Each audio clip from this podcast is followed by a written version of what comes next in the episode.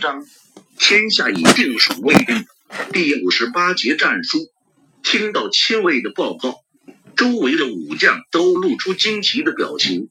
吴三桂脸色阴沉，摆手让亲卫把信拿过来。他先仔细的查看了一遍信封，信封上写着“公开信”三个字。什么叫公开信？吴三桂不太明白。他稍微思考了一下，就撕开信封，掏出信看起来。边上的将领看到他们的大帅脸色变得越来越坏，看到信末的时候已经是狂怒之态。吴三桂突然双手一抖，就要发力把信扯烂，但片刻后，吴三桂又停住手，把揉成一团的信又打开，从头再看了一遍。这次吴三桂看得很慢，等他看完信后，脸色也恢复了平静。他承认都是他做的，在建昌伏击我的手下，然后在东川府骚扰破坏，最后来昆明放火炸船军令。不等部下问询，吴三桂就对他们说了一遍信上的大概内容。说话期间，吴三桂停顿了一下，终究还是把信纸一撕两半，接着再撕成四份。吴三桂一边语气平和的与众将说话，一边慢慢的将信撕得粉碎，动作已没显出一丝火气。是冯双里的人吗？有人问道。没说，他没有自认是任何人的手下。就算邓明自称是某个将领的手下，现在吴三桂也不会再相信他的话。同样会认真的调查邓明的身世来历。再说冯双礼何德何能，会有这样的得力部下？他要是有这本事，会像条野狗似的逃去建昌吗？吴三桂把信纸的碎片扔到一边，突然轻笑了一声：“我吴三桂平生敬的是英雄，崇的是好汉，可惜这样的人才不识大局。”不能为我所用啊！发完这声感慨后，吴三桂就下令给四川李国英取信，问他知晓不知晓这个突然冒出来的人。同时，他还让人持着自己的信去追那些逃走的西营将领。虽然吴三桂知道希望不大，不过还是设法劝说他们回来。吴三桂要考虑的第三件事就是如何向清廷交代。昆明损失如此惨重，清廷得知后一定会勃然大怒。可是吴三桂需要洪承畴的配合。吴三桂和赵良栋都和邓明见过面，赵良栋替他求的通行证，吴三桂发的令箭。论起责任来，两个人谁也跑不了。他们二人现在是拴在一条线上的蚂蚱。吴三桂计划对朝廷隐瞒真实的过程，反正西南离北京那么远，只要洪承畴肯和吴三桂、赵良栋统一口径，那还是能隐瞒一些罪责。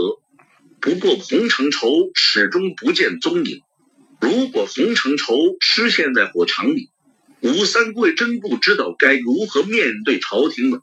想什么来什么。第四天上午。在粮库附近搜索的部队发现了几具被烧成焦炭的骸骨，清兵从上面找到了几支令箭、一方大印。虽然这些东西也被烧得难以辨认，但大约还能看出是属于洪承畴的东西。仅有这些还不能判断到底那具尸骨是洪承畴的。不过，现场的士兵还从其中一具尸体的身上找到了一块玉佩和玉石扳指，他们就把这些东西拿来给吴三桂等人过目。吴三桂仔仔细细地看着那些玉器，脸色苍白的再也没有一丝血色。这确实是精锐的东西，总是贴身携带的，没有辨识出奸细，把自己的令箭授予敌人。导致昆明吧失火大军自相残杀，最后更失陷精略级别的重臣吴三桂此时真有一种拔剑自刎的冲动。大帅，大帅，赵良栋把吴三桂拉到边上。现在赵良栋心里也很着急，虽然令箭是吴三桂给的，但却是他替邓明求来的，而且昆明这么大的事，若是吴三桂能够扛下大部分责任的话，那么赵良栋需要分担的罪责就小了。若是洪承畴烧死了吴三桂自己抹脖子，那赵良栋就要独自承担清廷的全部怒火。现在赵良栋知道，为了自己也得保住吴三桂。清廷为了云南局势，还是有可能让吴三桂戴罪立功的。如果吴三桂没有大罪，那么赵良栋大概也就不会被追究了。为了能够让清廷息怒，赵良栋给吴三桂献计道：“大帅，这假冒保宁千总的家伙，我们本来也不知道他是谁。”是洪经略推荐给大帅和末将的，说人才难得，我们才见了一面，又有洪经略的保举，谁能想到他是细作啊？吴三桂瞪了赵良栋一眼，知道对方的意思就是让洪承畴去背最大的黑锅，反正死人也没法开口替自己分辨了。如果按照赵良栋的说法，那就是洪承畴识人不明，把一个危险的细作推荐给了吴三桂，导致了这场大难。最后畏罪也好，将功补过也好，死在昆明大火里了。这样朝廷说不定还会觉得洪承畴是死有余辜。吴三桂失陷经略级别重臣的罪责，看上去也就没有什么，就是委屈老大人了。吴三桂发出一声听上去充满愧疚之意的长叹，他已经同意了赵良栋的建议，而且这事也有可行性。毕竟昆明到底怎么回事，大家都不清楚。洪承畴死了，吴三桂和赵良栋只要串好口供，怎么对朝廷说都可以。逃离昆明的西营军队原本也没有什么明确的目的。只想着尽可能的逃得离昆明远一些。逃离昆明三天后，三万西营军队出现意见分歧，相当一部分人不愿意向西去寻找永历朝廷和李定国，他们本来就已经对影帝朝廷绝望，这次还投降过一次，更加不好相见。而且缅甸一带的环境十分恶劣，军队去了那里也不知道如何谋生。有人提议去建昌找冯双礼。前些日子有风声说建昌军也要投降，后来没了下文。而且有传闻说又打起来了。但是大家觉得冯双礼多半能理解大家走投无路的心情。而且冯双礼也是张献忠抚养长大的孤儿，虽然地位远不如孙、李、刘、艾四位大西王子那么高。但也算是张大王一子，有威信。退一步说，冯双礼地位不那么高，不像李定国那么强势，也没有那么多军队，大家感觉会好说话些，起码不至于清算大伙投降的事。就这样，差不多一万七千人转向北方向建昌开去，同时还把他们沿途遇到的。府兵和百姓也尽可能的带走。云南看来是待不下去。大家知道，即使去了建昌，也需要有人种地。乱世之中，人口最重要。西宁在云南经营多年，和百姓也都沾亲带故，因此搬迁人口也不算很难的事。听说吴三桂对将军不利后。一些其他地方犹豫不决的西宁将军也再次反正，赶来和这支主力会合。途中，一些占据山头的残余民军见到有这样多的西宁部队过境，也就不再打游击，下山和他们会师。北上建昌的明军来者不拒，浩浩荡荡的开向四川。他们自然把沿途的物资吃得干干净净。人口尽数带走，这样就算吴三桂想追击，也完全需要后方供应粮饷。当然，他们这样一通折腾后，晋王的军队和永历朝廷去建昌的时候，也会增加些难度。不过这些军队并没有考虑朝廷的死活，对他们来说，朝廷不去四川更好。但马宝等人没有同行，留下的一万五千西营官兵大都是属于西营晋王一系。冯双礼既可以视为西营中的情系，也可以视为属系，和晋系没关系。马宝他们不愿意去建昌那里受气。这些人和李定国的感情比较好，投降之后始终觉得对不起晋王。现在反正出来，就想着如何去寻找永历朝廷，以便戴罪立功。这些天来，昆明方面并没有派兵来追击西军，反倒是劝降的使者一个接着一个，苦口婆心的想把这些西营将。将在劝说回去吴三桂的使者赌咒发誓说，从头到尾是有人假传命令，因为种种原因，吴三桂无法把真相原原本本的说出来，他只能再三保证对西营绝对没有恶意。不过使者的这番解释并不被西营将领接受，他们觉得如果不是吴三桂授意，那城外清军不会一拥而上进攻城南将军。至于有人假传命令什么的，西营将领们也都不相信。不管是无种误会，马宝知道自己肯定是没有回头路的。当晚他冲杀在前，还镇斩了一个清军的游击。现在就是真像吴三桂说的那样，马宝也只有顽抗到底了。更何况他还不信吴三桂说的话。被朱宁公推为临时统帅后，马宝就开始仔细思考这支西军的前途。经过一天一夜的反复权衡，马宝召集众将，提议沿着大道向西攻击腾冲一带的清军。昆明那万火烧的那么大，多半城内的积蓄都被大火一扫而空了。马宝的这个推断引起一片赞同之声。大家都看见了那天的火势，而且若是昆明还有军粮的话，他们就会派出部队来攻击西军，肯定不会看着他们在昆明周围大肆破坏。总的说来，现在达子在云南的部署世外重内轻。马宝与众人探讨着他的想法。以前清军以昆明为中心，形成了一个防御圈。十万军队分散在这个圈子上，镇压控制云南全境，而投降的明军军队被送到昆明，或是整编后被派到这个圈子上协助清军镇压工作，或是像马宝他们这样集中起来，组成攻打永历朝廷的远征部队。而吴三桂本人坐镇昆明，城外驻扎着五万机动兵力。城内储存着大量的粮草，无论何处有紧急情况发生，昆明的机动兵力都可以迅速做出反应。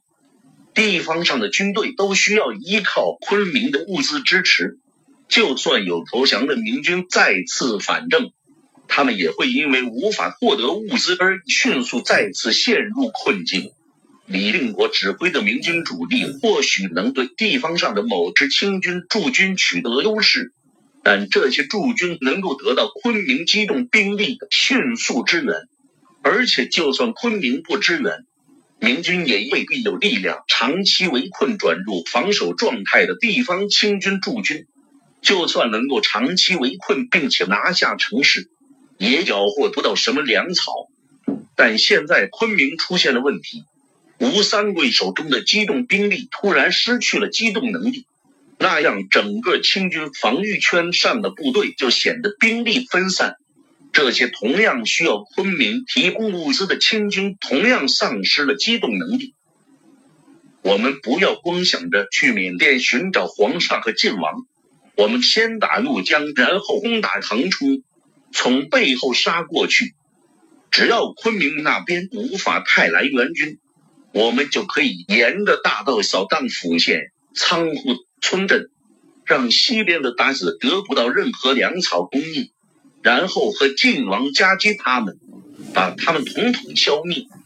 越远离昆明，地方上就会变得越荒凉，越难以筹措物资。由于李定国已经退到缅甸边境，所以跟在他身后的清军监视和防备部队也已经深入到没有人烟的边境地区。马宝觉得，只要自己把怒江各处渡口掐断，腾冲一带的仓库都攻破，这些清兵的补给状况恐怕会比李定国和白文选还要糟糕。而背后这些地区是没有多少清兵守卫部队的，肯定抵抗不住一支高达一万五千人的西营野战部队。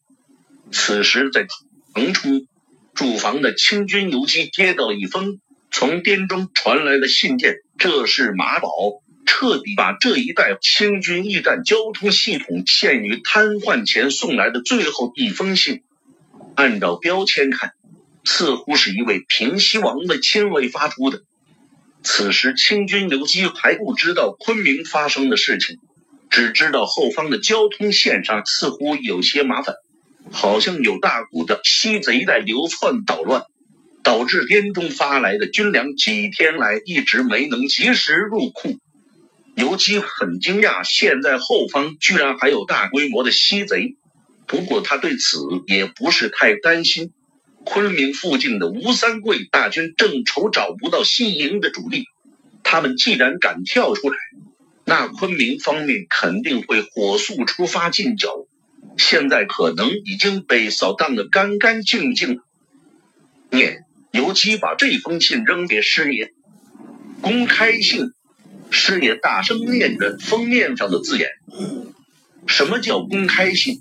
游击问道。师爷摇摇头：“没有这个词，明显是生造词语。”不管他，继续念。游击一摆手：“这年头有文化的人太少，一个亲兵估计也请不起师爷。深造几个词汇没什么了不起的。”师爷撕开信封，掏出公开信，声音洪亮的念出了信的开头：“汉将军明白书前山海关总兵吴。”师爷的声音迅速变得很低，念到最后那个“吴”字时，几乎细不可闻。邓明的用词相当客气，不过这种称呼一出，口气再客气也没有意义。不过他的东家并没有生气。听明白这封信的主人在说什么后，游击发出一声冷笑。又是哪个不知道天高地厚的匡徒？接着念。这时师爷已经又向下看了一段，他的脸色此时变得苍白，对游击的吩咐一时没有做出反应。咱们呃，念了。游击奇怪的看着师爷，东家大事不好。贵阳收到公开信后，贵州巡抚衙门和提督行辕内外一起失声。信里面说的事情实在太过离奇。那个自称汉将军民的人在信中对吴三桂坦诚：“将军派去建昌的兵将，是我带着十九旗剑术歼灭的。将军部署在东川府的军队，也是我和这十九旗剑术驱散的。”将军的昆明城，同样是我和另外十七个人放火烧的。将军驻扎在城外的十万大军，还是我假传命令让他们内讧的。这个虽然巡抚衙门、提督行辕中都是经验丰富的文武官吏，但看到这封信后还是手足无措。信上对于形势的介绍虽然只有寥寥数语。但众人不由心中泰然。虽然衙门很快就下令保密，但这样惊人的消息还是很快传遍了贵阳全城。巡抚和提督一边派人辟谣，一边火速派亲信赶赴昆明打探情况。不过，他们的亲信才刚刚发出去，附近的府县也纷纷报告，他们接到了一封狂悖忤逆的公开信。各地的长官都表示，他们对发信逆贼说的话一个字也不信，但还是希望贵阳能够正式辟谣，以稳定受到谣言蛊惑的百姓。接到这个消息后，正忙于在贵阳城内辟谣的巡抚和提督都松了一口气。他们之前唯恐这封公开信只寄给自己，那样若是消息传开的话，说不定吴三桂会迁入自己。但写这封信的人显然很知情识趣，写了很多封一模一样的信，广泛分发。